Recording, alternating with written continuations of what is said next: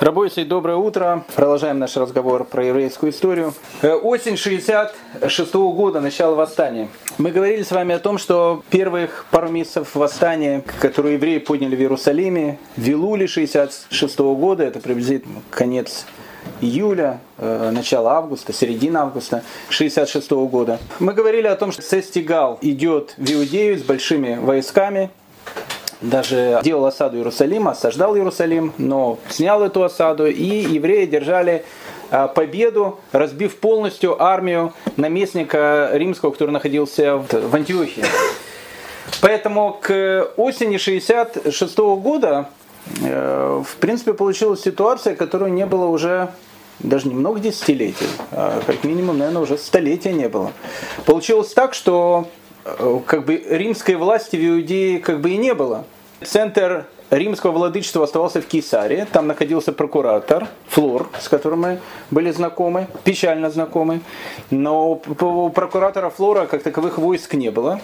Основные войска они были, конечно, у губернатора всей этой провинции, у Цестигала. Цестигал разбит. То есть получилась ситуация, что на территории Иудеи римская власть она перестала работать.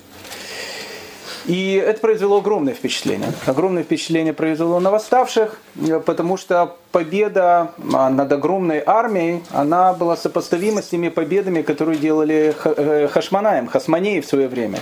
И поэтому многие начали говорить о том, что вполне вероятно могут быть свидетелями очередного чуда, когда небольшая и совершенно невооруженная еврейская армия, не было же даже армии, вот эти отряды, которые сами собирались, партизанские отряды, они ополченцы, они смогут, э, они смогут противостоять огромному Риму. Но в ту минуту, когда э, заканчивается власть, и когда евреи, они как бы становятся вне закона, а в данной ситуации и евреи и иудеи, они стали вне закона с точки зрения римской власти. То есть римская власть, понятно, еще придет, будет разбираться. Но сейчас, так как евреи подняли власть против Рима, и Рим как бы был отброшен, начинается, начинается то, что в принципе начинается. Тогда, когда в какой-то стране или в городе вдруг говорят о том, что власти сейчас нету. А когда власти нету, обычно начинаются плохие вещи. Обычно начинается череда различных погромов. Дело в том, что э, в Иудее, не только в Иудее, в Галилее также, было огромное количество городов со смешанным населением. Скажем так, они даже были не столько со смешанным населением. Это были города, в которых жили в основном язычники. Когда-то это были чисто еврейские города, понятно, но со времен Александра Македонского, а с этих времен уже прошло там почти 400 лет, эллинистическое правление, потом римское правление. Многие евреи, чисто еврейские города, они постепенно становились греческими городами. Там жили и греческое население, и э, римляне немножко, немножко, сирийцы. Кто такие сирийцы были по национальности, трудно сказать, но они были тоже семиты но они были тоже очень эллинизированные. Скажем так, сирийское греческое население. Оно было в очень большом количестве городов. А, города были совершенно греческие. И в этих совершенно греческих городах селились какие-то евреи. Вопрос, э, понятно, что евреи селились э, тоже очень ассимилированные, потому что жить в греческом городе в те времена – мог еврей, который был ну, очень ассимилированным человеком. И вот такие вот ассимилированные евреи, они потихонечку в этих греческих городах делали свои кварталы, и они там продолжали жить. Как они жили совместно с греческим населением? Плохо жили. Несмотря на то, что евреи, которые там жили, они были э, практически ассимилированные, несмотря на то, что их разговорный язык в основном был уже греческий, они больше были похожи на греков, чем на евреев, но все равно они оставались евреями, у них какие-то были синагоги, они куда-то туда ходили, и как бы евреи не были ассимилированы, население, которое находится вокруг него, оно все равно тайно его не любит. Так есть сейчас, так было тогда, так было всегда с того момента, как еврейский народ получил Тору на горе Синай.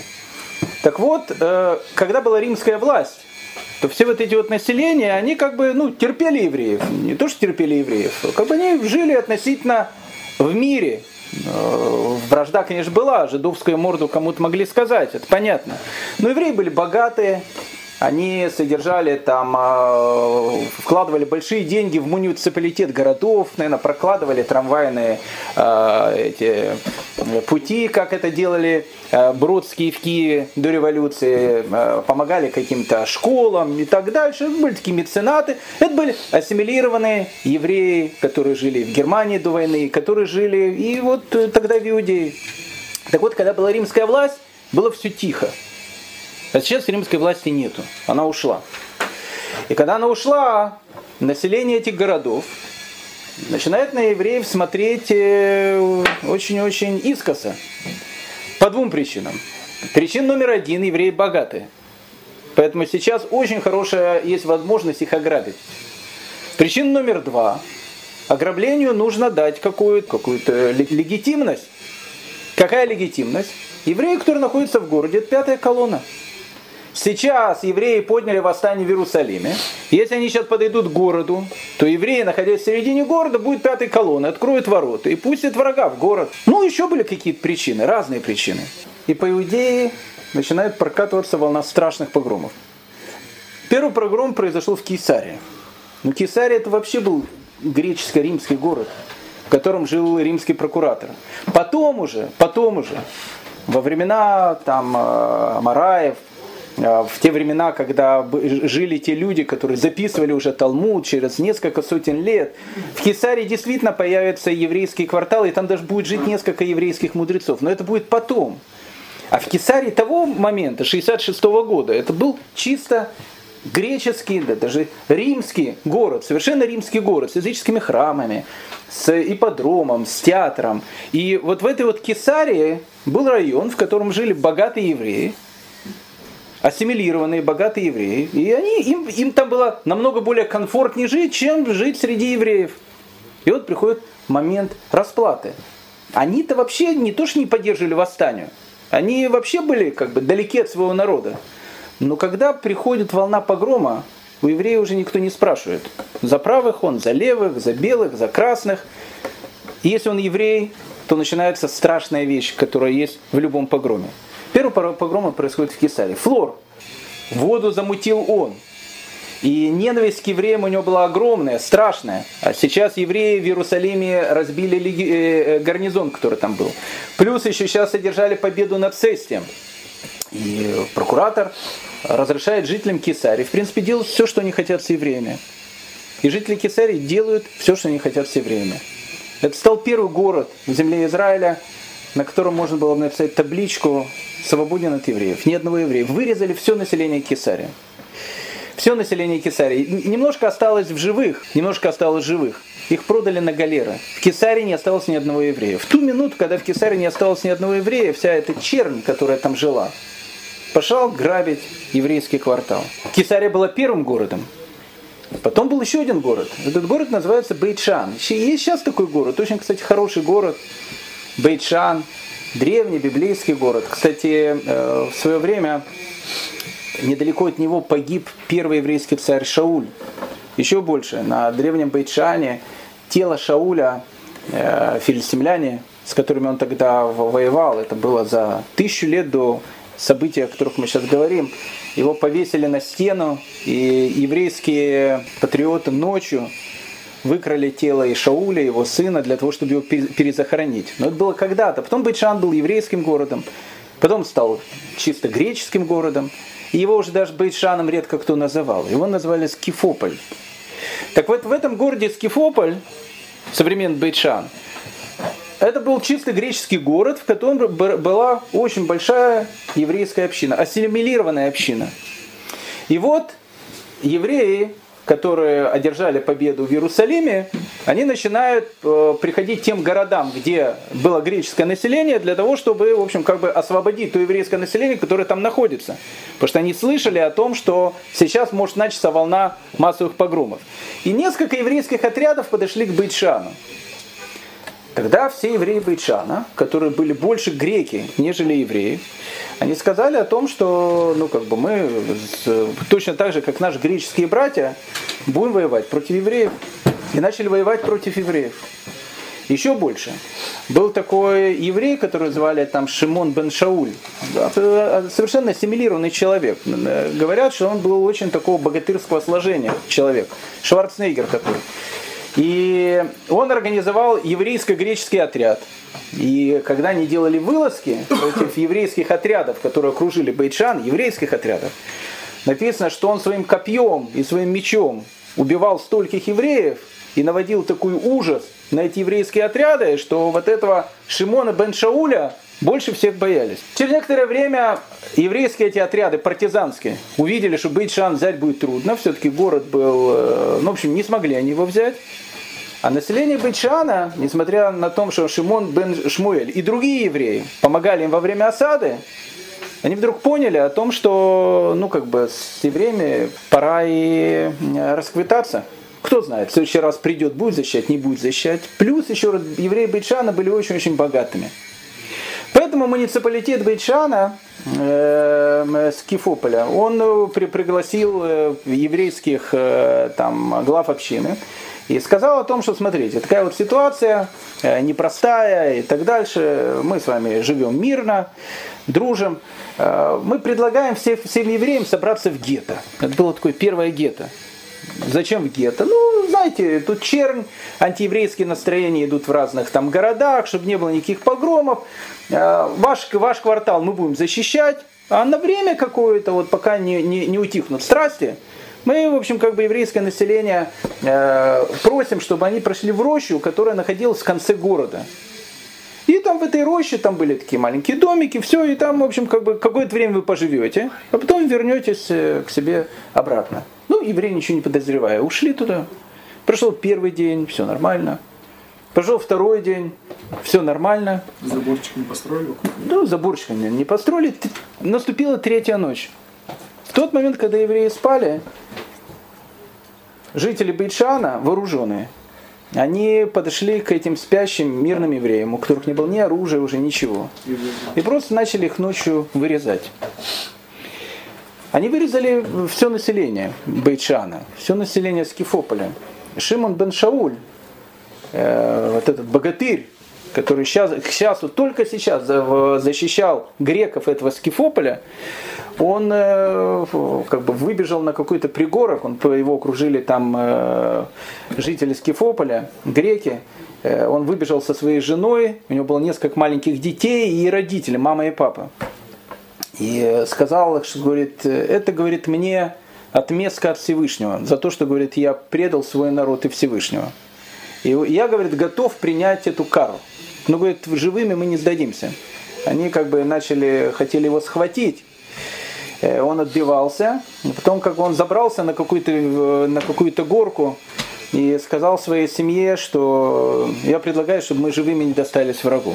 И они все сказали, что мы готовы умереть, только чтобы живыми к ним не попасться. И тогда Шимон бен Шауль сначала зарезал своих родителей, потом убил свою жену, потом убил своих детей, а потом вышел перед греками и вонзил в себя меч. Это была трагическая судьба ассимилированных евреев, которые, которые жили там. Знаете, много лет тому назад я слышал уже подобную историю про э, ассимилированных евреев. Я в свое время э, там э, работал в, в научной еврейской библиотеке, помогал создавать там каталог старинных книг. И там была очень интеллигентная женщина. Русская женщина, очень интеллигентная. Она мне рассказала совершенно потрясающую историю. Она жила в, свое время до войны в Харькове, но уже очень пожилая была тогда. И она говорит, что их соседка по дому, я не помню уже фамилию, какая-то Богин, там, я не знаю, Рабинович, в общем, ну такая вот еврейская-еврейская фамилия. Э, их соседка по дому, она была таким рьяным членом партии, и она была в Евсекции. Была такая организация Евсекция. Она занималась очень рьяно закрытием еврейских школ, э, религиозных там, синагог и так дальше. И все время, когда она это делала, она была такая, ну, скажем так, активная безбожница и э, открытая такая коммунистская. Она постоянно всем говорила о том, что, в общем, вот, там, коммунизм и так дальше. Так мама этой женщины, она к ней там несколько раз приходила, она, видно, была религиозная женщина, русская религиозная женщина. И она к ней говорила, как же вам там, ну, не стыдно, вы же все-таки еврейка. Она говорит, я не еврейка, я говорю, у нас нет евреев. У нас э, в Советском Союзе мы все советские граждане. Тут вообще евреев нету, это надо все забыть, мы все, все граждане Советского Союза. И потом наступила война, она говорит. И потом немцы вошли в Харьков. И она пережила эту оккупацию немецкую. И она говорит, вот была зима 42 -го года. Они жили где-то в центре города.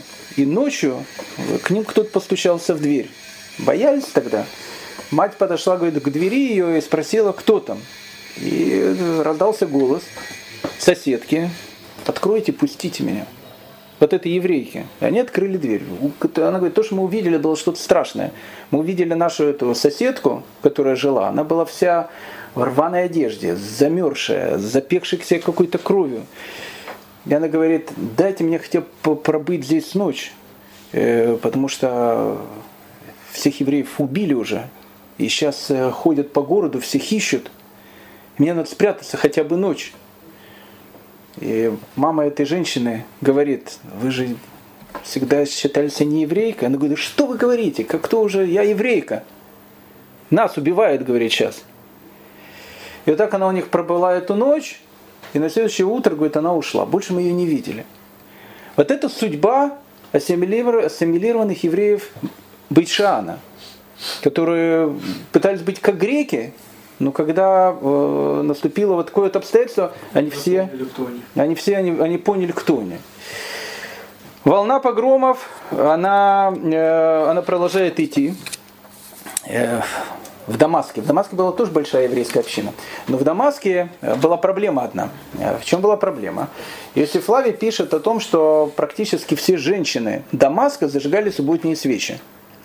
Это не значит, что они были еврейками, это значит, что они были очень-очень, э, ну скажем так, приближены э, к иудаизму. Была такая прослойка людей. То есть они как бы иудаизм не принимали, но они очень-очень как бы принимали на себя многие вещи. Верили в единого Бога, зажигали субботние свечи. Иосиф Флавий таки пишет, не было ни одного дома в Дамаске, где женщина не зажигала субботние свечи. Имеется в виду греки, которые там жили, греки и сирийцы мужья их, они были не такие э, рьяные приверженцы еврейства, как их жены.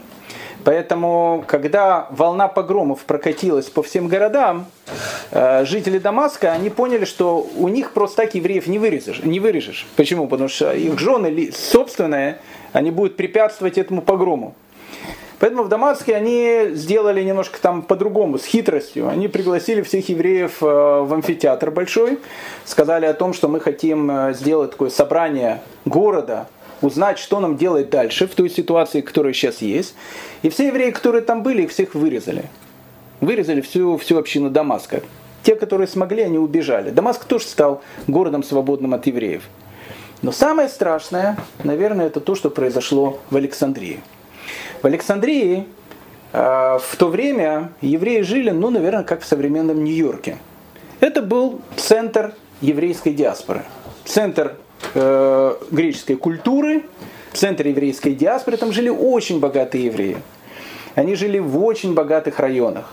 Район Дельта, где они жили, это был самый богатый район, который находился прямо на берегу моря и виллы их выходили прямо с видом на море. Это был такой, ну не знаю, Голливуд такой, я не знаю, такой Лос-Анджелес с какими-то районами. Ну не знаю, это был самые богатые районы Александрии, это были еврейские районы. Там жили очень и очень э, ассимилированные евреи и очень богатые евреи. Настолько богатые, что э, когда они многие приезжали в, в Иерусалим, они все говорили по-гречески. Еще больше. В Александрии даже дошло до того, что они Тору изучали на греческом. Иврит там уже мало, никто не знал. Э, Тору изучали на греческом языке. У них была самая большая синагога. Вообще самая большая синагога мира. Она была настолько огромная, что когда молитва происходила в одной части синагоги, в другой части синагоги не слышали э, молитву, которая, э, которую вел Хазан, потому что синагога была совершенно гигантских размеров они все были очень образованные, богатые, выглядели как греки, и в городе они имели очень, очень большую власть. Еще в 1938 году мы говорили с вами при Калигуле, если вы помните. Там э, начинались какие-то еврейские погромы, потому что греки сказали, что надо было евреев решить, лишить гражданства. Потому что а гражданство города в те времена это все. А московской прописки нужно было их лишить. Ну, в общем, ничего, ничего у них не удалось в 1938 году. И тут 66 год.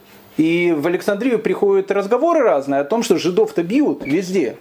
А тут э, такой лакомый кусочек. Богат, богатющая еврейская община. И как раз э, наступил момент, когда, в принципе, можно с ней разобраться. В этот момент э, жители Александрии, да, мэром Иерусали... Александрии был еврей выкрест, но не был выкрест. Да, еще христианином он не был точно. Но, скажем так, он был не выхрест, он был, как, как бы это назвать? Ну, в общем, евреем, который перестал быть евреем. А, которого звали Тиберий Александр. Дядя его в свое время был очень известным философом, э, Филон Александрийский. Был очень интересный такой еврейский философ, он был религиозным человеком очень. Папа его, он был ассимилированным человеком, но он был тоже человеком недалеким от традициям. А вот э, сын, э, ну как бы уже второе, третье поколение, он стал полным язычником. И как любой неофит, как любой человек, отошедший от своих корней, он больше всего ненавидит свои корни, он больше всего ненавидит э, евреев, и всем пытается показать о том, что он больше грек, чем, чем греки, которые находятся вокруг него. Он был тогда как бы мэром Александрии. Вот жители Александрии, они приглашают э, к себе э, евреев, которые там... Э, э, нет, они не приглашают, они сами собираются в амфитеатре. Александрийском. Для чего? Для того, чтобы они продумывают, какую написать петицию в связи с тем, что евреи они подняли восстание против нашей римской родной власти, мы опять требуем у императора Нерона, чтобы он лишил евреев Александрии гражданских прав. Почему? Потому что когда-то, в самом начале, гражданские права были только у греков. Поэтому право граждан должно быть у греков, а у евреев оно не должно быть. Пускай живут, но они как граждане города. Время было действительно очень подходящее, потому что вот эта волна э, и погромов, и цести Гала разбили, и были все очень злы на евреев. В принципе, восстание началось, об этом все знали. И считали, что это самое лучшее время, когда можно посылать делегацию к Нерону. Когда они собрались в этом городском амфитеатре обсуждать какую делегацию пошлют Нерону, чтобы евреев лишить гражданских прав. Туда, понятно, пришли и главы еврейской общины. как минимум э, сказать свою ноту протеста э, в то, что собираются делать э, жители их родного города. Ну, когда заметили там евреев, которые начали возмущаться со словами, что этого не будет, мы граждане такие же, как и вы. Действительно, евреи имели гражданство наравне с греками в тот момент, когда была основана еще Александрия. Тут пошли разговоры, крики по всему амфитеатру, шпионы, враги, это пятая колонна, они шпионят против нас. Вот этих еврейских старейшин, которые были в амфитеатре, а там были пожилые люди, их взяли и вышвырнули с амфитеатра. Позор, которого, э, которого евреи Александрии не испытывали никогда. Когда выбросили таким грубым способом с амфитеатра старейшин еврейских, еврейская община начала возмущаться. И еврейская молодежь и другие товарищи, они начали подходить к амфитеатру э, с транспарантами, не знаю, с лозунгами о том, что э, против ксенофобии и антисемитизма. И греки начали с ними, ну, на, начала словесная перепалка. Евреям начали что-то кричать, они им начали что-то кричать. Ну, в общем, начала, началась какая-то суматоха. В этот момент лидеры греческой общины, они приходят к Тиберию Александру. Он говорит, послушайте, ситуация такая, что, смотрите, с евреями они начали возмущаться, чуть ли по нам камнями не бросают, э, там беспорядки в городе. Теперь Александр, не, не задумываясь, а там, кстати, у него квартировался целый легион в Александрии, он приказывает э, легионерам идти в еврейский квартал и убивать любого еврея, которых они видят. Причем он разрешил все, что э, вот каждого еврея, которого они видят, убить, их э, богатство можно грабить. И вот эта огромная толпа легионеров, она, она идет, теперь Александр был евреем, э, который послал легионеров убивать евреев. Это не первый раз, к сожалению, в еврейской истории. Э, с такими выродками мы встречались. И будем еще встречаться. И вот эта вот толпа, она идет в Дельту. Дельта очень богатый квартал.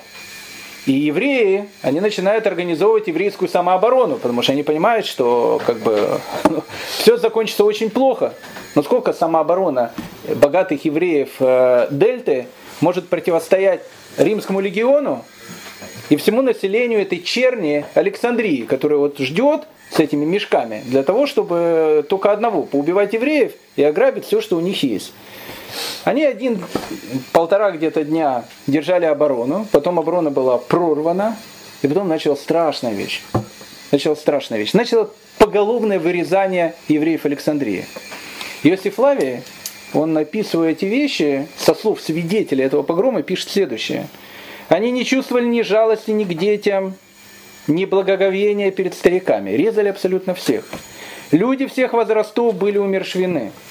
Вся местность была затоплена кровью, и 50 тысяч трупов были рассеяны по ней кучами. 50 тысяч трупов.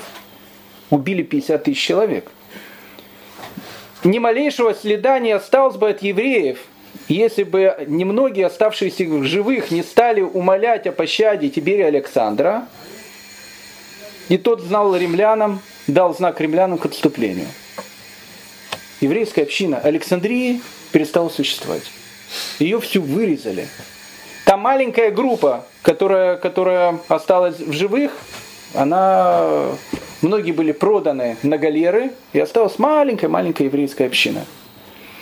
Еврейское восстание, которое было поднято в Иерусалиме, оно подняло в людях, э, которые окружали их, все самое черное и гадкое, все, что, все, что в них таилось до поры до времени. А в Иерусалиме происходит э, тоже очень интересное событие. В, то время, в, те, в те времена, когда проходит вот эта череда еврейских погромов, в Иерусалиме, когда э, в общем, поняли, что цесть Гала в принципе разбили, и теперь власть в Иудее формально, она как бы теперь принадлежит Иерусалиму, решили созвать временное Иерусалимское правительство, новой независимой Иудеи. Из кого правительство? решили, что правительство должно быть таким очень-очень демократичным. И в это правительство должны войти представители всех слоев населения, которые там были. А там были очень много разных слоев населения. Были люди, которые были изначально категорически против восстания. Они считали, что никакой восстания не должно быть. Были люди очень крайне правых взглядов, зелоты, которые были очень похожи уже на, на сикариев, такие, скажем, такие очень-очень-очень э, такие, э, э, как это называется, ястребы, зелоты-ястребы, которые сказали, что либо война против Рима, либо мы все тут умрем, но больше никогда не будем под э, э, римским владычеством. Были зелоты умеренные, были представители мудрецов, были представители цадукеев, которые там были. Ну, в общем, картина Иерусалима, она была как э, восточный базар. Очень-очень такая разнообразная. И в этой разнообразной такой палитре решили собрать правительство, потому что, ну, как бы, надо знать, что делать. Потому что понятно, что святое место пусто не бывает. Цести Гала разбили. Не сегодня, а завтра римляне придут и будут требовать ответ за то, что разбили а, регулярную римскую армию. Поэтому нужно было создать правительство, которое будет решать, что делать дальше. Один из первых, кого приглашают в это правительство, и он в него входит, это был великий мудрец, которого звали Рабан Шимон бен Гамлиэль. Роман Шимон бен Гамлиэль, он был правнуком или праправнуком, мне кажется, правнуком Илеля Азакена. Гилеля. Помните Гилеля Шамая? Вот он был его правнуком. Интересно, э, у всех э, э, потомков Гилеля, они все почти что 300 лет, даже больше, чем 300 лет, они были главами еврейского народа, у них очень часто, во всяком случае, какой-то большой период давали одни и те же имена. Либо давали имя Гамлиэль, либо давали имя Шимон – Поэтому очень часто мы видим Гамлиэль бен Шимон или Шимон бен Гамлиэль. Человек, который вышел из этого круга имен, э, он будет жить почти что через сто лет после этих событий, это тоже будет Шимон бен Гамлиэль, только другой, не наш. это его будет внук или правнук. Наверное, это его будет правнук этого Шимона бен Гамлиэля, он впервые своего сына решил назвать уже не Гамлиэлем, как по традиции, который опять был бы Гамлиэль, был Шимон, а назвать его, нет, он сам был Шимон, Шимон бен Шимон не мог его назвать.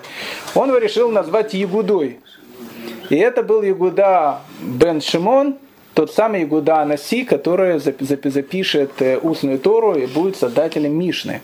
И после этого в этой традиции на протяжении еще более ста лет существования рода Гилеля э, уже появилось новое имя, уже появилось имя Ягуда. То есть было Шимон, Гамлель, и вот сейчас появилась Ягуда. А у всех потомков э, Гилеля они все были очень большими праведниками, у них был титул, который был только у них. Их звали не Раби, не Раф, их звали Рабан. Поэтому Рабан Шимон бен Гамлиэль. Э, папа Рабан Шимон бен Гамлиэля был, кстати, первый Гамлиэль. Э, сына Гилеля звали Шимон, а вот у него родился сын, он его назвал Гамлиэль. Это был как раз папа нашего Шимона бен Гамлиэля. Э, его звали Гамлиэль бен Шимон, или просто его называют э, Рабан Гамлиэль Закен. Старый. Почему старый? Потому что, потому что Гамлиэлев, Гамлиэлев будет шесть. Он был первым Гамлиэлем. И э, как бы его сын, он был Шимон бен Гамлиэль. То есть, соответственно, внук великого Гилеля. Ну, не, не только же Рабан был еще одного человека, это был Рабан Яханан бен Закай. Рабан Яханан бен Закай, о котором мы поговорим буквально там. Э, нет, он был не Рабан, он был Раби Шиман Барьяхай. Он был Раби Шиман Барьяхай, а Рабан был только у потомков э, э, Гилеля. Так вот, папа нашего Рабан Шимон бен Гамлеля, Гамлель первый, потому что, как я сказал, их было шесть Гамлелев, был совершенно необычным человеком, про него много историй написано в Талмуде. А, там а, написана одна из историй. Однажды э, Агриппа I, о котором мы говорили, он решил организовать такой пир на весь мир. Ну и собрали там шойхитов, э, там с Хабада, понятно, пришли все, как обычно, там и в основном там тоже хабатники, наверное, были. И они, значит, собрали э, огромное количество, там, зашхитовали там еды, все. И и, и, и эту еду нужно было начать готовить. И вдруг они смотрят, что рядом с этой едой э, лежит дохлая ящерица.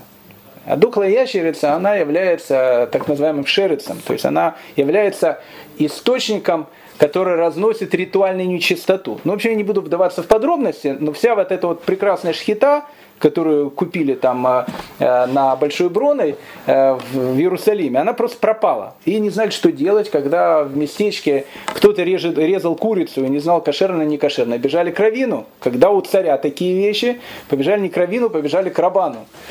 К Рабану Гамлелю Бен который был внуком э, Гилеля. Они прибежали, говорят, страшные вещи, там зарезали столько этого скота, и, и, и увидели, что там дохлая ящерица. Он говорит, вы не волнуйтесь, э, сделайте, попробуйте сделать одну вещь. Какую? Возьмите, говорит, холодную водичку и налейте на эту ящерицу. Ну, они думают, что, что делать. Рабан сказал, надо сделать. Рэба сказал, Хасид выполнил.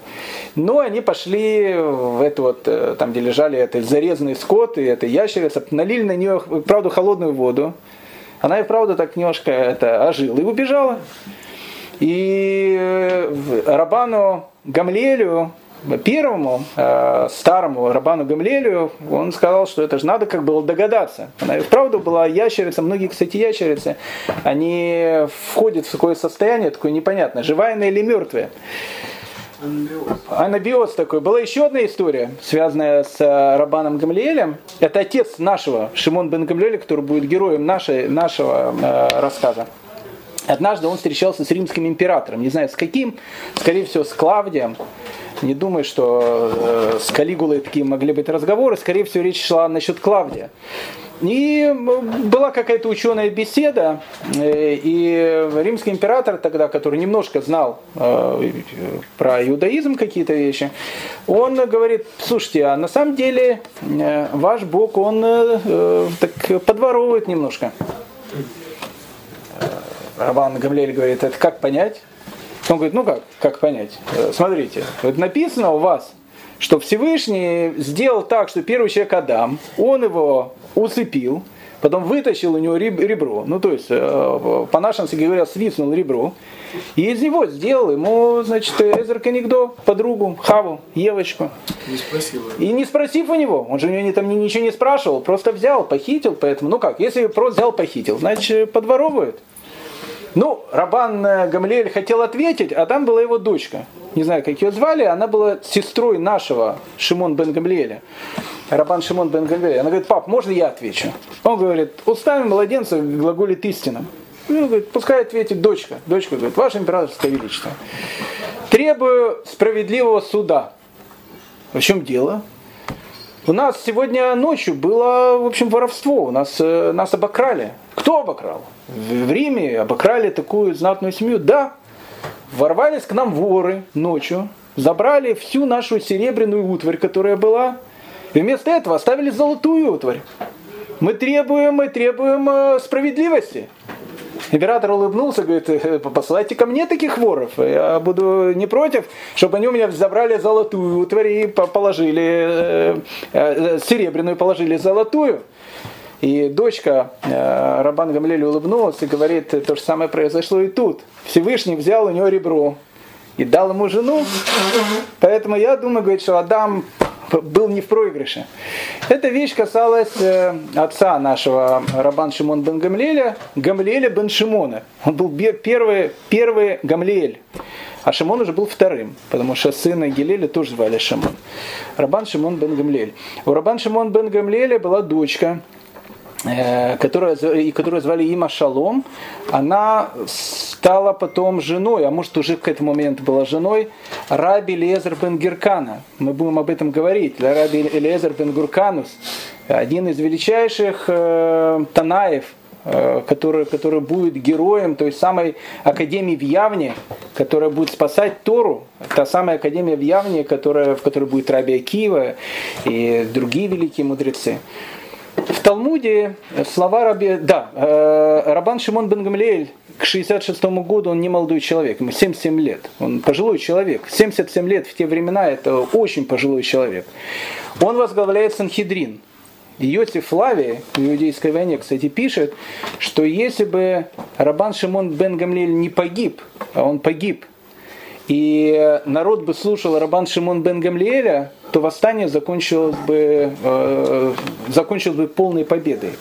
Непонятно какой победой, миром, победой и так дальше. Это была единственная надежда, пишет полуассимилированный Йосиф Лави у еврейского народа. Если бы говорит, э, Рабан Шимон бен Гамлиэль не погибнет в той страшной э, вещи, которая будет происходить в следующие годы восстания. А, в Перхея Воте у нас остались запись слов Рабан Шимон бен Гамлиэля. Э, в Перкеевоте собраны изречения наших великих мудрецов. Самое, одно из самых главных изречений их жизни, которое, которое э, эти мудрецы считали ну, как бы главным заветом, который они оставляли своим потомкам. Рабан Шимон бен Гамлиэль был свидетелем этой страшной восстания – он не был свидетелем, скорее всего, э, разрушения храма, потому что, скорее всего, он э, гибнет э, в Иерусалиме еще до того, как римляне они ворвались в Иерусалим и сожгли Иерусалимский храм.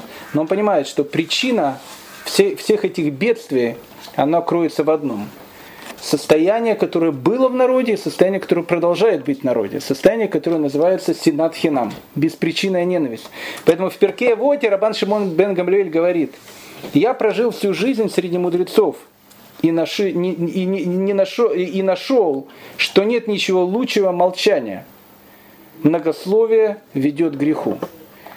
Одна из главных вещей, которая произошла, помните история Камца и Баркамца – Угу. Если бы смолчали, если бы оставили его за столом, ничего бы не произошло. И дальше он пишет. Или наоборот, если или, мудрецы не смолчали. Или наоборот, если бы мудрецы, которые сидели там, не смолчали.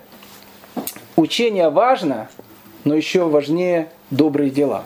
Это были его последние слова, которые были записаны в Перке, в Перке Воте. Учение важно, но еще более важнее добрые дела. Беспричинная ненависть привела к катастрофе. Беспричинная любовь борьба с беспричинной ненавистью перейдет к тому, что изгнание еврейского народа будет закончено. Итак, Шимон бен Гамлиэль э, и Санхедрин, они присоединяются к Временному правительству.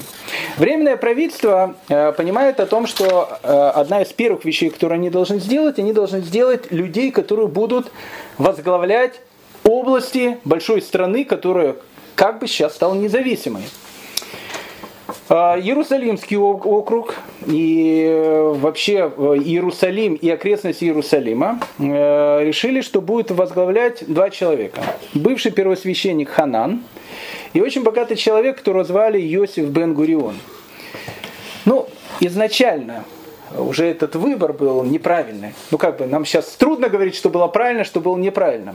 Первосвященник Ханан. Первосвященник Ханан, он как бы принадлежал, как бы сейчас бы выразились в Израиле, к такому левому лагерю. Не крайне левому, но такому левому-левому лагерю. Он выступал всегда против э, восстания. Но когда уже восстание было свершившимся фактом, он был уважаемым человеком, его избирают в правительство. Йосиф бен Гурион, он вообще был садукеем. Садукеи, это вообще была такая богатая прослойка, я сейчас не буду говорить, кто это, мы об этом много говорили. Но садукеи, они изначально выступали против войны с Римом. То есть, по, по, по большому счету, во главе восстания стали люди, ну, скажем так, совершенно не, не повстанческих взглядов. Они начали возглавлять э, оборону Иерусалима и э, окрестностей, и дом. И дом довольно большая такая площадь, которая была. Ее начали возглавлять два человека. Человек, который в принципе поднял восстание, Элезер бен Ханания – сын первосвященника. Это тот самый Лезер бен Ханания, который впервые предложил от, отменить жертвоприношение за императора. Он сейчас становится губернатором дома. И еще один человек, которого звали Ишуа бен Сапфия. Они как бы э, люди, которые возглавляют оборону и дома. Но самый главный плацдарм, который был у евреев, это огромная часть страны, которая называется Галилея. Есть Нижняя Галилея, есть Верхняя Галилея, есть голландские высоты. И все понимают о том, что римляне, а римляне не в основном сосредоточены в Сирии, и в основном сосредоточены в Египте. Первый удар, он будет не по Иерусалиму. Иерусалим расположен в таком, э, в таком районе, что первый удар не, не может быть против него. Первый удар, он будет, понятно, всегда против Галилеи. Поэтому нужно было поставить какого-то человека, который возглавлял бы оборону Галилеи. И начали думать, кого поставить. И решили поставить молодого человека. Ему к этому периоду времени было всего лишь 28 лет человека, которого звали Иосиф бен Матитьягу. Иосиф бен Матитьягу, который войдет в еврейскую историю под именем Иосиф Флавий, а Флавий, понятно почему, потому что он будет небольшое время рабом, а потом его отпустят, и любой вольноотпущенник, раб, он получает фамилию своих господ. А его господами было, был Веспасиан и Тит, а у них была фамилия Флавий. Поэтому Иосиф – входит в еврейскую историю как Йосиф Флавия. Еврейское его имя было Йосиф бен Матитьягу. Что это был за человек, который в 29 лет э, ему поручили оборону Галилеи? Это был необычный человек, он был из священнического рода, он был священником, коином. Его мама, э, по отцовской линии он был коином, а по материнской линии он был не просто коином, он был прямым потомком хашманейских царей, то есть Матитьягу бен Хашманай – он, э, его пра-пра-пра-пра-прадедушка был, был один из родоначальников его рода. То есть он был прямым потомком Хашманеев со стороны мамы. Со стороны папы он принадлежал к очень известной э, коиновской семье, одной, одни из 20, 24 семей коина, которые служили в Иерусалимском храме. Э, будучи еще маленьким мальчиком, в Иерусалиме он прославился как Илуи. Илуи это такой гений, маленький гений, знаток рассказывали о том, что он в своей автобиографии писал, о том, что когда, будучи маленьким ребенком, он говорил какие-то дрожи, какие-то лекции, связанные с Торой, мудрецы приходили, чтобы послушать этого чуда ребенка, необычного ребенка. Очень талантливый был человеком. Потом, так как он был из очень такой богатой семьи, э, у него начались какие-то другие э, переклоны. В какое-то время он заинтересовался очень общиной Есеев – которые жили на, около берегов Мертвого моря. А, мы, может, потом как-то о них поговорим. Э, у Исеев они решили построить такой коммунизм, у них не было денег, многие Исеи не женились. Э, ну, в общем, это была такая еврейская секта еврейская секта. Какое-то время он решил присоединиться к этой секте, он ее даже немножко описывал. Был там недолго, потом оттуда ушел. Он слишком был богатый человек и слишком привык к роскошному образу жизни. И жизнь Есеев, э, которые жили в таком кибуце без денег и без всего, всеобщий коммунизм такой, ему э, все эти вещи, конечно, не подходили. И вот он стал таким, ну, э, он был верующим человеком. Ну, как бы сейчас назвали таким либерально верующим человеком. Он прекрасно знал греческий язык, прекрасно знал латынь. И, и когда ему было 27 лет, его послали, э, была делегация, которая пришла к Нерону, и эта делегация, как обычно делегация в то время, она была не день, не два, а она затянулась на долгих два года. И долгих два года Иосиф Флавий жил в Риме. Он был очень хорошо знаком э, с Попеей, женой Нерона, которая, как он писал, приняла иудаизм. Был в больших э, дружбанах с э, Алитором. Алитор был самым-самым известным римским актером. Он был этническим евреем. Он познакомился очень хорошо с римской знатью. И вообще, все, что происходило в Риме, ему очень-очень нравилось. Оставаясь евреем в душе, это был человек, который очень ну, скажем так, любил римский порядок.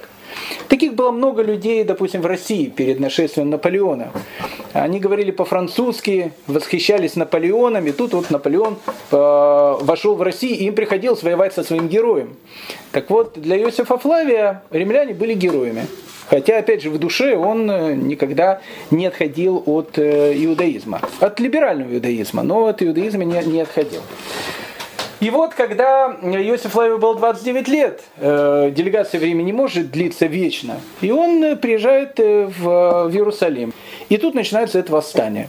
Иосиф Флавий изначально не, не, не был среди тех зелотов, которые поддержали эту восстание. Но когда уже восстание произошло, а он был человеком, который, а, хорошо знал римскую армию, б, был человеком очень образованным, и В был человеком из очень э, богатой и знатной семьи, плюс человек был очень-очень умный.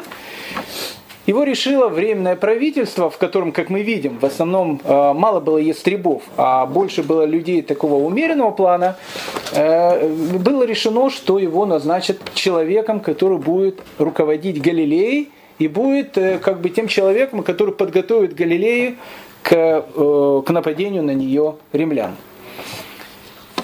Был ли это правильный выбор? Это был неправильный выбор. Но, но это был выбор, который, который сделали. И Иосиф Флавий, он приезжает в Галилею. Понимая о том, что Э, ну, как бы теперь э, выхода назад нет. После того, как разбили цель Стигала, надо либо перед римлянами падать вниз и просить прощения, либо уже воевать. Потому что если не делать ни одного, ни второго, э, с евреями в Иудее произойдет то же самое, что с евреями в Александрии. Мы видели, что римляне, они вообще долго не церемонятся. Поэтому, приехав в Галилею, Иосиф Лави понимает о том, что первое, что он должен сделать, он должен укреплять города. В Галилее было много городов, которых нужно было укреплять. Это были большие, большие крепости, допустим, такая как Гамала, Етапата, а, э, Тарихея, которая называлась у нас э, Мигдаль, этот город, и город Тверия. Кстати, город Тверия интересно, она была э, в, как бы во владениях Агриппа II. Агриппа II не поддержал восстание, то, что мы говорили, наоборот, он был с римлянами. Но в, в Твери была довольно большая такая прослойка еврейского населения, революционно настроенная, и на какое-то время получилось так, что Тверь, она откололась от владений Агриппа II. Она тоже стала как бы бунтующим городом. И каждый из этих городов Иосиф Флавий понимал, что нужно как-то, ну как бы эти были города, которые не были приспособлены к длительной осаде. Потому что на протяжении многих э, десятилетий, на протяжении столетия на эти города э, никто не собирался нападать, поэтому крепостные стены были, но это были не те стены, которые могли бы выдержать осаду римлян. И он начинает, э, и он начинает подготовку этих городов э, к возможному нападению, которое э, римляне могут сделать в любую минуту. Потом произошел один случай – один очень такой показательный случай. Недалеко от Твери, ехал один из казначеев Агриппа II. И он вез какие-то огромные деньги. Тогда же не было банков и не было карточек. Если деньги нужно было перевести из пункта А в пункт Б, их просто, их просто перевозили как-то. И вот ехала такая вот, э, ну не знаю, инкассаторы такие, которые везли деньги Агриппе II. И недалеко от Твери, э, точнее недалеко от Мигдаля, города, жители этого города, который был такой бунтующий город, увидели, что э, едут посланцы Агриппа II, напали на них и, в общем, забрали все, что у них было. И, соответственно, принесли в Мигдале. В Мигдале тогда находился Иосиф бен Матитьягу. Они сказали, смотрите, тут огромное количество золота, и мы это взяли э, у эмиссаров Агриппа I, Агриппа II, у царя. Ну, Иосиф Лавий как бы решил, не знаю, благородство показать, не благородство. Он, кстати, очень хорошо знал о Агриппа II. Агрипп II полуофициально продолжает называться царем Иудеи все-таки, между прочим. И э, Йосиф бен Матидягу говорит, знаете, евреи разбойничьими действиями заниматься не будет, все деньги, которые мы собрали, мы все дадим царю. Тут началось в городе такое небольшое волнение, потому что начали говорить, смотрите, кто, кто возглавляет вообще Галилею? Галилей возглавляет человек, который скажет, что деньги, которые мы забрали у врага еврейского народа, Агрипп II, он ему собирается вернуть обратно. Он же предатель чистой воды. Ну, к его дому подошла разъяренная толпа. Все, кстати, могло закончиться очень и очень плачевно. Когда происходит революция, и во время революции кого-то могут заподозрить в контрреволюции, обычно это может закончиться кровью. Но Йосиф бен Матитягу был человеком очень умным.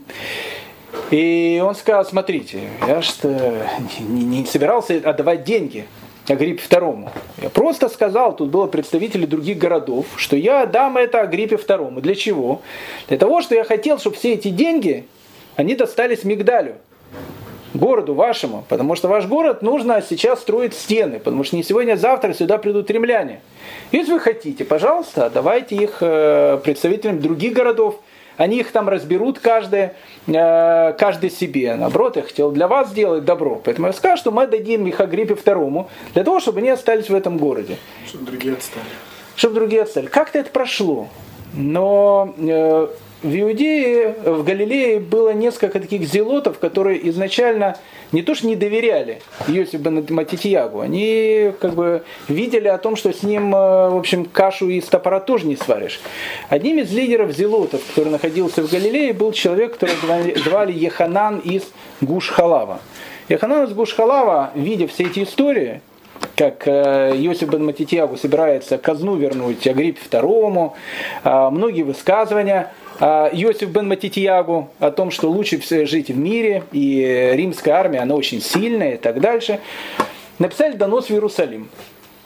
Донос приходит в Иерусалим, в Иерусалиме временное правительство рассматривает этот донос и решает, что Иосиф бен Матитьягу нужно снимать с этого поста. И шлет четырех человек для того, чтобы они пришли и сказали Иосифу бен Матитьягу о том, что он как бы снимается с этого поста. Правительство его снимает и назначит другого человека. Но если Бен Матитягу был настолько таким э, ну, компанейским человеком, что ему каким-то чудом удалось ну, не споить, евреи не спаивали, спаивали, не знаю, как уговорить этих э, посланцев, чтобы они, придя в Иерусалим, уговорили правительство и сказали, что все вещи, которые говорят о Йосиф бен Матитьягу, на самом деле это все вранье, на самом деле это самый лучший кандидат, который может быть как руководитель Галилеи, и Йосиф бен Матитьягу, он остается э, на своем месте. Так проходит вся осень 66 года, так проходит зима 67 года, и вот зимой 67 года спустя почти 4 месяца после того, как э, в Иудее э, организовался некий такой вакуум, некая такая анархия, она не может долго там существовать, сведения доходят до Рима. Они доходят до Рима, и они доходят до римского императора Нерона. А римский император Нерон в те времена, зимой 67 года, он находился не в Риме. Он находился в Греции. В Греции тогда проходили Олимпийские игры. Э, те самые Сочинска э, и там бразильские Олимпийские игры, они еще начинались там, в Древней Греции. И э, Нерон не просто участвовал на Олимпийских играх, он был как бы э, человеком, который э, был возницей, у него была своя колесница, и он участвовал в соревнованиях, причем не просто колесница, колесница запряженная десятком лошадей. Кстати, это очень тяжело такую колесницу управлять. А Наполеон, не Наполеон, а Нерон как раз ее управлял, эту колесницу. И вот к Нерону приходят вот эти сведения о том, что Иудея восстала. Кто такой Нерон? Э, мы с Нероном еще познакомимся чуть дальше, но э, сначала про Нерона нужно сказать, конечно, буквально пару слов, потому что дальнейшее э, повествование, которое будет у нас, оно без этого будет неполным. Про Нерона много врут. Много врут. И это совершенно понятно. Допустим, э, в Советском Союзе э, Троцкий, э, он был человеком, который, в принципе, был создателем Красной Армии, по большому счету. Был человеком, без которого, в принципе, по большому счету, Красная Армия, скорее всего, не победила бы во время гражданской войны. И Троцкий какое-то время был героем. О нем писали в энциклопедиях, там, он герой был. Потом Троцкий становится врагом Сталина, и после этого все, что было связано с Троцким и троцкизмом, могло закончиться просто расстрелом. И Троцкий он становится не просто антигероем, он становится воплощением а, любого зла, которое может быть. И поэтому в Советском Союзе любая вещь, которую писали о Троцком, во, во всяком случае во времена Сталина, она носила исключительно отрицательный характер. Многие сведения, которые мы имеем от, от Нерона, мы имеем, допустим, от Светония. Светоний один из историков, который описывает Нерона. Это был человек, для которого Нерон был, ну, вот как для Сталина был Троцкий. Поэтому понятно, э, римский историк с, вот с такой позицией не может Нерона описывать в каких-то правильных э, красках. Поэтому все, что он его описывает, он описывает неким таким сумасшедшим, развратником, злодеем, негодяем. Э, но на самом деле, если посмотреть, я не говорю, что Нерон был ангелом во плоти, но Нерон был человеком, кстати, не таким, э, ну не знаю, сатанинским, как его пытаются изобразить многие римские историки. Это был человек, который очень увлекался поэзией. Э, человек, который очень увлекался пением. Э, человек, который, который кстати, увлекался, ну, я не скажу, что он духовностью увлекался. Там были много гадостей, которых он сделал. Но он как бы искал что-то, ну, в общем, как бы он тянулся к чему-то к чему-то прекрасному.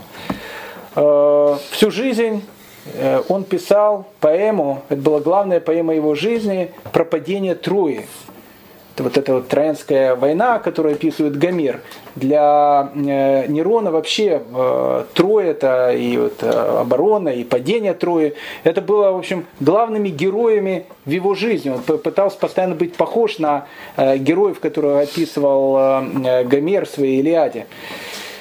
Но вот с этим есть много всяких вещей. Ну, допустим, перед самой войной Рим, который сейчас находится на вершине своей власти, он пережил за последние несколько лет перед войной, война 66 год, сейчас зима 67 года, за последние несколько лет было много бедствий.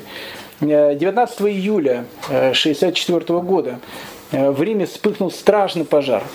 Страшный пожар. Э, Рим тогда населяло около миллиона человек. Это был огромный город. Рим, наверное, был единственным городом мира в те времена, в котором, который в основном состоял из многоэтажных домов. Эти многоэтажные дома, которые назывались инсулы, они могли быть пяти, могли быть шести, могли быть семиэтажные.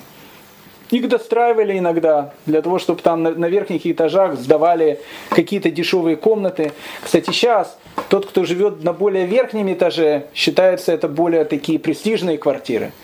А кто живет на более низших этажах, ну, как бы менее престижные квартиры.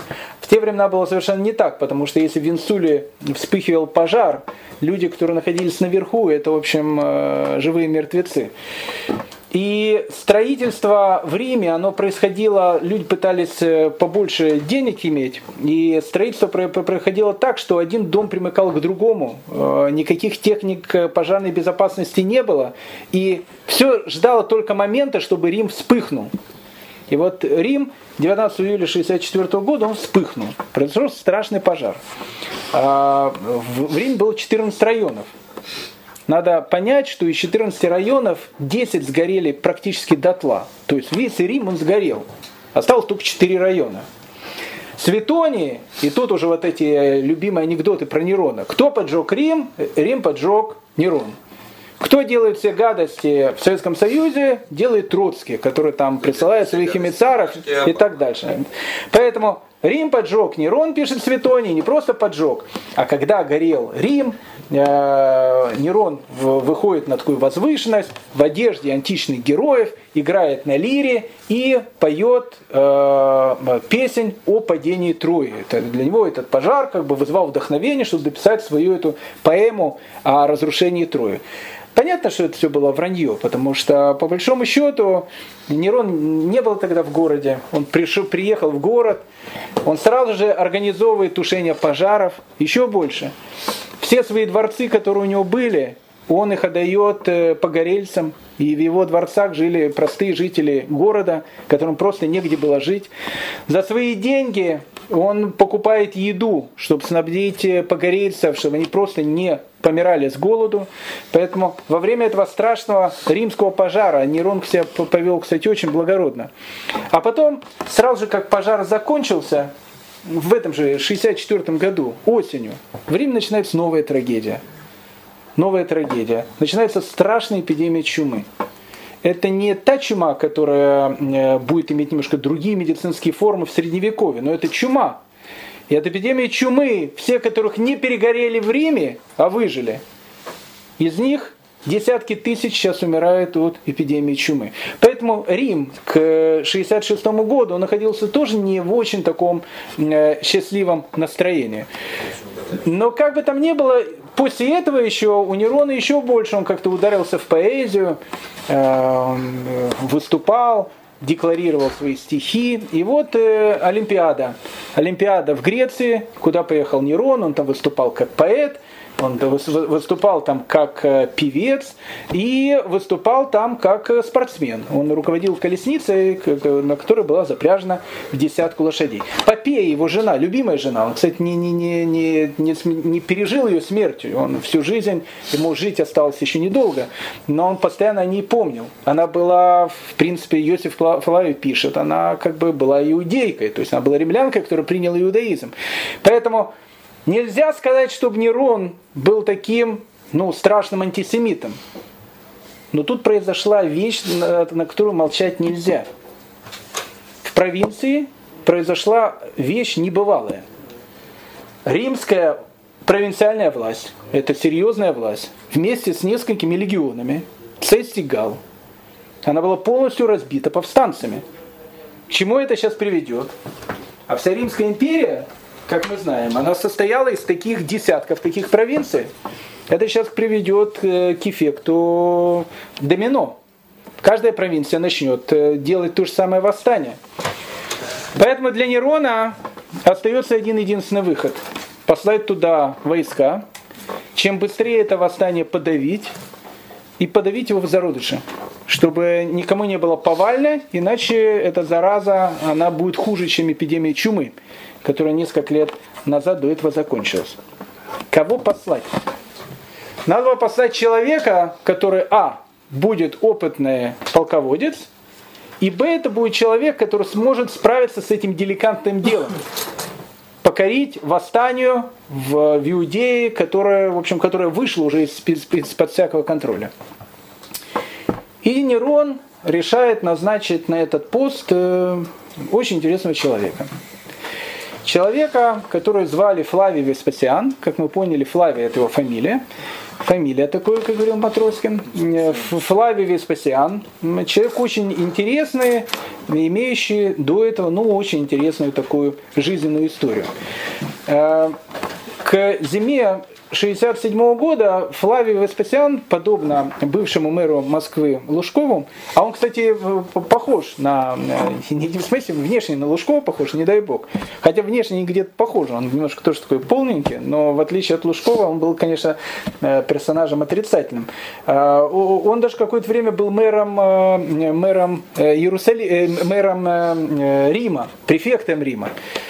Э, на этот момент, э, вот сейчас вот э, Юрий Лужков, он где-то там разводит гречиху, там, я не знаю, там мед делает. Вот к 67 году, в принципе, бывший мэр Рима Флавий Спасян точно так же, как подобно нашему Юрию Лужкову, он был где-то в деревне, занимался сельским хозяйством, но вообще отошел полностью от дел. А до этого 57-летний э, Флавий Веспасиан, хотя хочу вам э, заметить, что 57 лет на тот период времени это возраст очень большой. Средняя продолжительность жизни в Древнем Риме была ну, максимум 30 лет. Древний Рим был очень молодым. Если мы попали бы в Древний Рим, мы увидели бы в основном одну молодежь. Не потому что стариков не было, потому что до старости мало кто доживал. Поэтому 57 э, лет на тот э, период времени это большой возраст. Это уже такой ветеран, э, который, ну и правда, должен капусту там разводить вместе с морковкой. И где-то в деревне проживать свои последние годы. Флавий Веспасиан был очень интересным таким человеком. В свое время он был, как я сказал, мэром Рима префектом Рима. Но префект Рима это не совсем мэр, ну, скажем так, похоже на э, мэра Рима. А мэром Рима ему э, не посчастливилось, наверное, быть во время правления Калигулы. Калигула еще был тот э, человек с паранормальной психикой.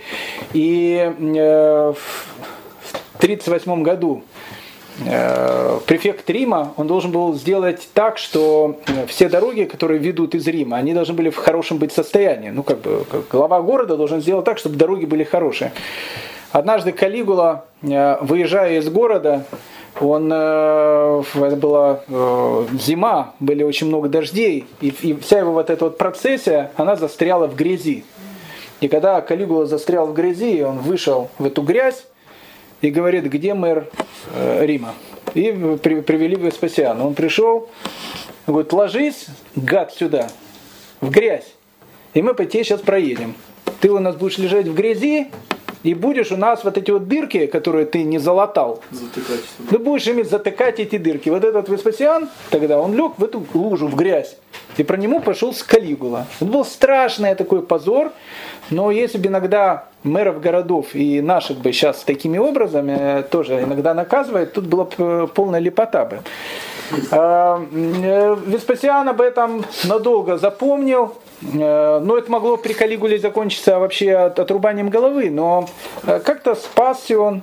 Потом приходит Клавдия. Во времена Клавдия э, у Веспасиана было, ну, в общем, огромный взлет в карьере. Его назначают командиром легиона. Потом он участвует в покорении Британии. Это современная, в общем, Великобритания. В покорении Британии, становится героем покорения этой Британии. После британской войны его назначают губернатором Африки, он там, э, в общем, возглавлял огромные провинции в Африке. А потом возвращается при Нероне в Рим. И он, в общем, был на вершине своей карьеры. Но, в общем, карьера у него закончилась очень печально, потому что, как я сказал, Нерон, он любил читать свои стихи и петь песни. А э, Флавий Веспасиан был таким солдафоном полным.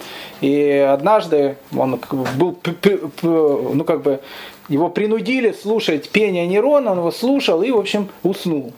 И когда он начал храпеть, э, Нерон это услышал, сказал, э, пошел вон отсюда, чтобы я тебя отсюда не видел. И Флавий Веспасиан э, теперь разводил морковку у себя на Фазенде под Римом. А вот тут, когда наступило время восстания, нужен был очень опытный полководец. И Нерон подумал, что Флавий Веспасиан, несмотря на то, что он не оценил его творческие успехи, это может быть тот самый человек, который может а, быть послан как командир римского карательного э, похода, который подавит э, восстание в Иудее. Э, Флавий Веспасиан принимает на себя это командование. И зимой 67 года он прибывает в город-герой Антиохия. В городе Герой Антиохии он начинает формировать свою армию. Кстати, Веспасиан приезжает в Антиохию не один, он приезжает со своим сыном Титом, и Тита, он тоже Флавий Тит, э, он отправляет сразу в Александрию, чтобы он с Александрии взял один легион. А в Антиохии э, э, Веспасиан собирается взять два легиона – и ополчение, которое придет из различных царей. Любые, э, огромное количество различных царьков, которые подчинены Риму, они должны вступить в римскую армию. В римскую армию, кстати, вступает и э, Агриппа II сразу же. И вот э, в Антиохии он формирует одну часть войска, его сын посылается в Египет, он формирует вторую часть войска, и они договариваются, что к концу зимы 67 года они должны встретиться в городе Птолемаиде, современный город Ака, э, чтобы с этого города начать делать э, террористическую, а такую карательную операцию по подавлению восстания в Иудее. Э, весной 67 года Птолемаиде собирается огромнейшая римская армия. Э, только Веспасиан из Антиохии приводит около 60 тысяч человек, большая армия очень. Э, Тит приводит целый легион из Александрии, вот они собираются в Птолемаиде, и первая вещь, куда они, понятно, пойдут, это будет Галилея. Потому что, ну, как бы, из Ака в Иерусалим, не покорив Иудею, ты, э, Галилею, ты не перейдешь. Поэтому первое, э, что находится на их пути, это Галилея. Э, сюда же приезжает Агриппа II со своими солдатами, со своим ополчением, вместе со своей сестрой Береникой, которую он постоянно возит. Но и тут вспыхивает вот эта странная и гадкая такая вот любовь Береника, которая уже была замужем несколько раз, э, в нее влюбляется Тит, она, в общем, становится любовницей Тита. И вот всю вот эту войну, когда Тит будет уничтожать э, еврейский народ, будет сжигать храм, э, последняя еврейская царица Береника, она будет его любовницей. Закончится все потом очень трагически. Э, Тит, когда он станет императором, э, точнее не станет императором, у него будут все права на то, чтобы стать императором. Он захочет на ней официально жениться, чтобы Берника стала императрицей. Но в Риме этого не поймут, э, посчитают это выше, чем достоинство римлян, чтобы он женился на иудейке. И вот он Беренику от себя отослал, и будучи уже старой женщиной, она умерла в этой самой Иудее, э, которая была полностью разорена. А вот во время той войны, в Птолемаиде, когда они встретились, у них вспыхивает вот этот военно-полевой роман. И вот этот ужас, когда Тит, разрушитель Иерусалимского храма и убийца миллиона евреев, он всю эту войну будет жить с последней еврейской принцессой Береникой. Еще одна э, такая вот гримаса история. Э, перед началом выступления в, в Галилею, в принципе, Тит дал городам, которые находятся в Галилее, какое-то время прийти на попятную и сказать, что мы сдаемся. Это было бы очень важно. И один из первых городов, Э, галилейский, который был его, на его пути, этот город Ципори. В Ципори была тоже партия таких бунтовщиков. Э, там жило даже несколько таких бунтовщиков, которые постоянно там э, мутили воду, их выгнали из Ципори. И представители муниципалитета Ципори, они приходят в Птолемаиду, в Ака, приходят к Веспасиану и говорят, Ваше Императорское Величество, Ципори это полностью э, город, который не поддерживает восстание. Большая часть населения там были евреи. И мы не, не просто не поддерживаем восстание, мы просим еще, чтобы вы послали к нам какой-то отряд римских солдат, чтобы если на нас нападут, мы, в общем, этот город могли э, защищать. Э, Веспасиан это услышал, и Ципори, точно так же, как и явно, где будет академия еврейская, вот это Ешива, который будет возглавлять э, сначала Рабан Яханан бен Яхай, потом э, Рабан Гамлиэль. Вот эта великая легендарная академия в Явне. Это был город, который сдался Риму, поэтому почему в Явну они потом перейдут? Это был город, который остался в живых, потому что Ципори тоже остается в живых, потому что они как бы сдаются Риму. Ципори посылает... А? Они их вообще не тронули? Вообще не тронули. Они посылают туда семитысячный отряд во главе с э, Плацидом. И, в общем, Ципори во время войны совершенно не пострадала. А, Йосиф бен Матитьягу, человек, который возглавляет ополчение в Галилее, он видит, что, в принципе, все началось. Весна 67 года. А, он собирает армию ополченцев, а каждый город Галилеи должен был дать ему половину мужского населения, которое шло в армию, и подходят недалеко к Ципоре для того, чтобы там дать первый бой римской армии, которая, в общем, собирается идти на Галилею. Но когда увидели эту огромную армию, армия была действительно огромная, вооруженная, огромная, э, многие люди просто начинают убегать из э, вот этих э, отрядов, ополченцев, которые были у Йосифа бен Матитьягу. И Йосиф бен Матитьягу понимает, что в открытом он римскую армию не победит. Он убегает в Тверию, которая тогда, э, как мы сказали, откололась от Агриппа II, и пишет письмо в Иерусалим. В этом письме он пишет следующую вещь. Он говорит, армия моя э, разбегается на, на глазах, поэтому у нас есть два варианта развития событий. Вариант номер один, он более приемлемый. Дайте мне право вести переговоры о мире с римскими войсками. Это самая правильная вещь. Если правительство в Иерусалиме считает, что это неправильно, посылайте ко мне войско. Иначе Галилея пойдет. И письмо отправляется в Иерусалим. Но пока письмо получает в Иерусалиме, Веспасиан начинает покорять Нижнюю Галилею. Нижнюю Галилею он взял практически без боя. Потому что увидев эту огромную армию, люди начинают прятаться в городах. Этих городов было немного, защищенных стенами. А маленькие вот эти деревни, которые были в Нижней Галилее, они были взяты буквально за полмесяца. Причем э, Веспасиан вел совершенно гитлеровскую такую позицию, убивал абсолютно всех. То есть даже, даже в рабство никого не брал.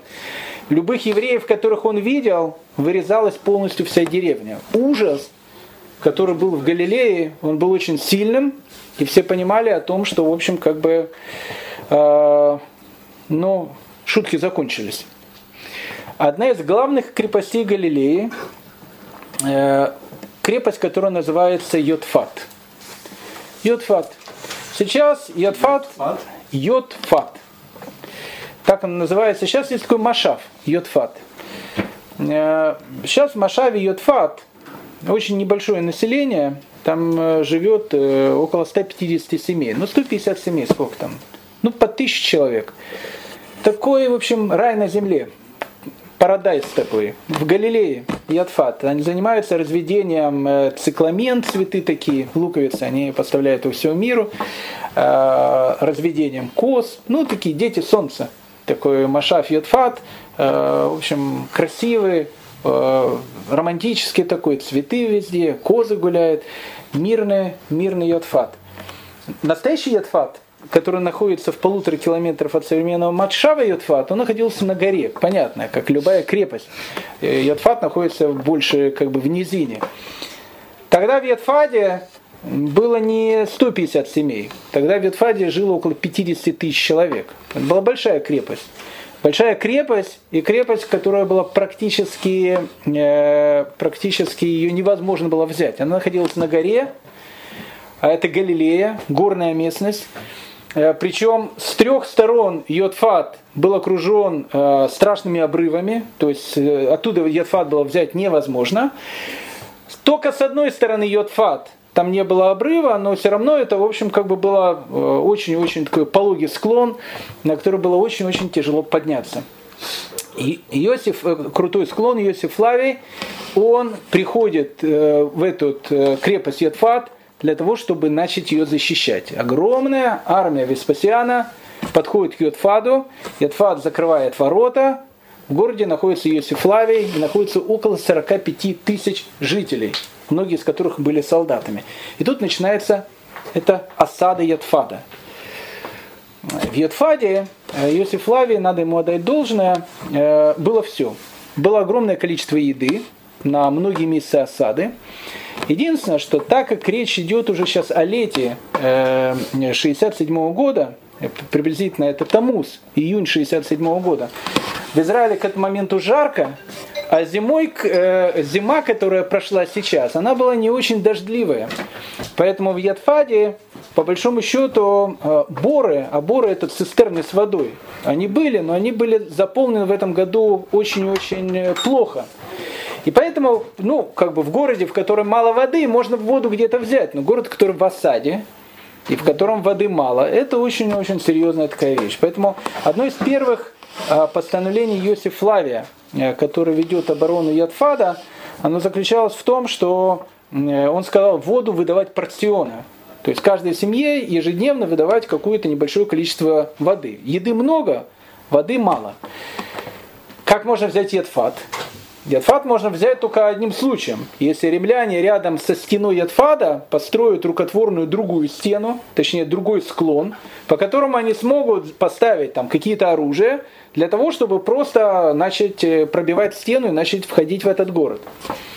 Они начали строить эту гору, и э, так получилось, что э, они заняли какую-то точку, в которой, в принципе, Ядфат находился чуть ниже, чем они. И они заметили, что ежедневно на центральную площадь Ядфада приходит огромное количество жителей с такими э, сосудами, которым порционно на каждую семью разливают воду.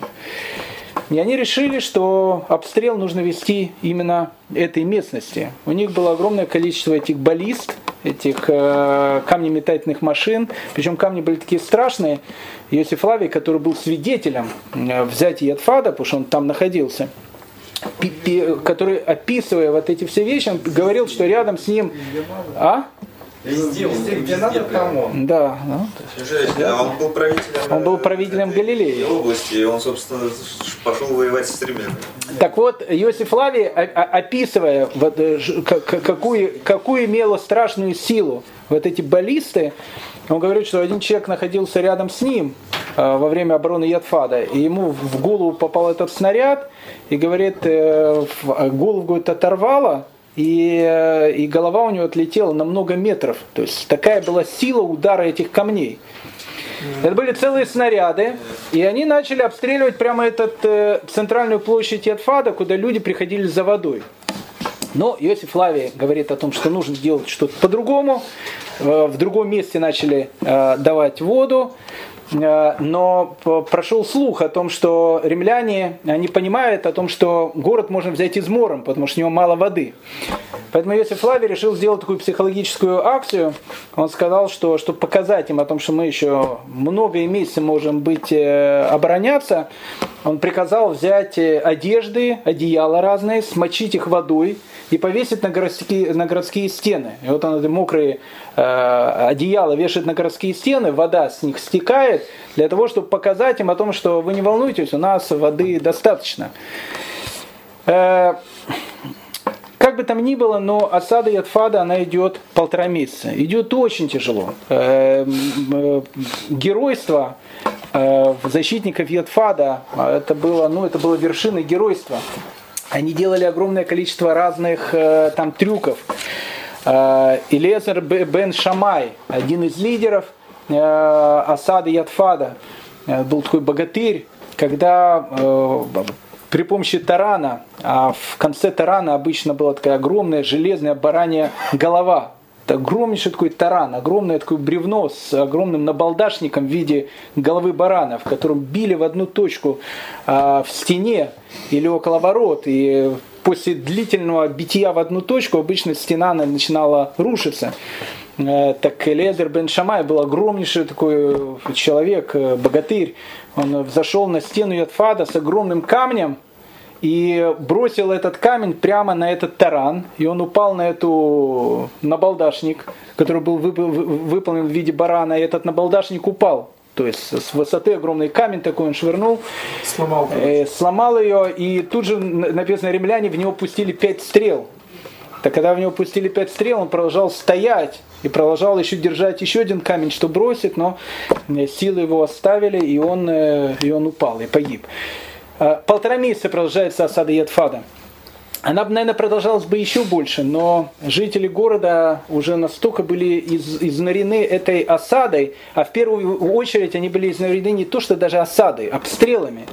Город постоянно обстреливали из баллист огромными камнями. И все, и все дома, которые там были, все было разрушено, не было бомбоубежищ. Представляете, люди живут и постоянно на них э, с неба летят глыбы огромные, каменные. Некоторые весили огромное количество килограмм. Э, однажды ночью, спустя полтора месяца после этой осады Ядфада, э, люди уже на стене заснули от усталости, и несколько римских, несколько десятков римлян, им удалось пробраться на стену, они увидели спящих, спящий караул, они их перерезали, тихонько спустились к воротам, открыли ворота, и, все. и римская армия ворвалась в город. Ночью. Когда римская армия ночью ворвалась в город, все спя, спали, э, всех застали, ну, как бы в таком состоянии, что... Это да, это, это в принципе конец городу. И тут начинается страшная массовая резня Ядфада. Иосиф э, Флавий описывает о том, что ненависть Веспасиана к вот этим э, людям, которые обороняли Ядфад, была настолько страшная, что он скажет, что пленных даже не брать, резать всех. Резали всех в этом в Плаве пишет о том, что вырезали около 40 тысяч человек, то есть все население города. Осталось в живых э, полторы тысячи женщин и детей, их продали в рабство. Э, этой же ночью, когда идет осада Ядфада, Иосиф Флавий э, с отрядом в 40 человек решил спрятаться. Где можно было спрятаться? Спрятаться можно было в одной из цистерн, которые, э, которые в любом древнем городе было огромное количество, в которых хранили воду. Вот с ребятами э, ходили в этом году по старому городу, и мы видели вот эти огромные цистерны, которые были под домами. Цистерны иногда это были целые пещеры. И в одной из таких пещер Иосиф Лавий с отрядом в 40 человек прячется. Они находились в этой, э, в этой пещере несколько дней. Уже после того, как в Ядфаде не осталось ни одного э, человека в живых, и римские солдаты шныряли по городу, они увидели, что главнокомандующего Иосифа Лавия среди убитых не было. И э, они начинают искать, потому что они понимают, что он где-то спрятался. Найти не, не, было невозможно. И одна из женщин, которых э, захватили в плен, под угрозой того, что уничтожит всю ее семью вместе с детьми, э, ну как бы семья, она, мужа у нее не было уже, она была с несколькими детьми, она выдает место, где прячется Иосиф бен Матитьягу.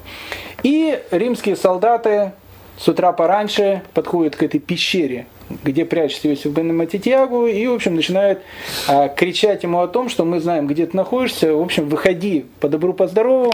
Если ты выйдешь с нам, к нам а, и сдашься в плен, то, в общем, как бы мы тебе даруем жизнь. Если не выйдешь, мы, в общем, тебя и всех, которые находятся с тобой, переубиваем. Йосиф бен Матитьягу человек, который, в принципе, возглавляет э, э, оборону Галилеи. Рядом с ним находится 40 человек.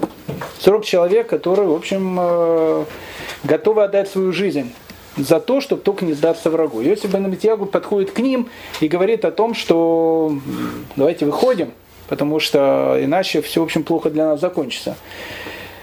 И тогда они выхватили мечи и сказали, мы всегда подозревали, что ты предатель. Иосиф бен Матитьягу, он понимает о том, что, в общем, как бы не удастся выйти.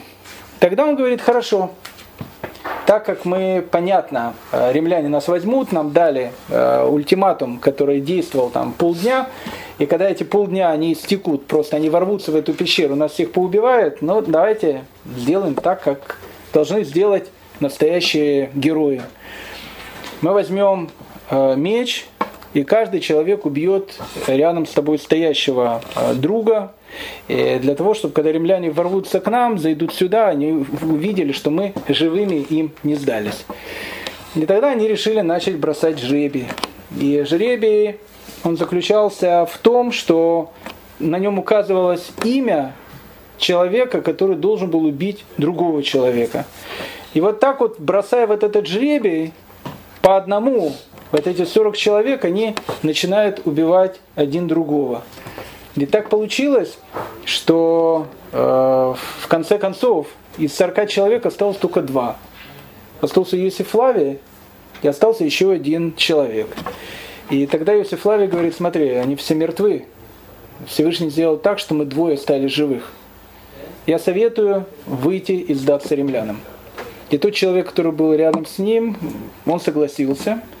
Иосиф Флавий выходит к римлянам. Какое отношение к Иосифу Флавию э, в еврейской э, и истории, и вообще к еврейской э, мысли? Предатель? Наверное, да.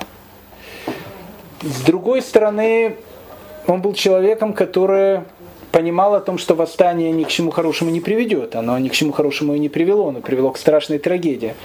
Но благодаря вот этому поступку, который сделал Иосиф Флавий, наверное, на всю историю за ним тянется шлейф предательства, но с другой стороны, без него у нас не было бы этой книги, которая полностью описывает весь ход вот этой страшной иудейской войны. Иосиф бен Матитьягу приводит к Флавию, и Флавий решает его отправить в Рим, для того, чтобы э, его увидел римский император и публично казнить его в Риме как одного из зачинщиков восстания. Тогда Иосиф бен Матидягу понимает о том, что если он сейчас не предпримет какую-то очередную хитрость, на этом вся его жизнь закончится. И он решает сделать одну очень интересную вещь. Какую вещь он решает сделать, мы уже поговорим на следующий раз. Э, лето 67 года, окончание первого года восстания, практически вся Галилея находится в руках римлян. Спасибо большое. Спасибо.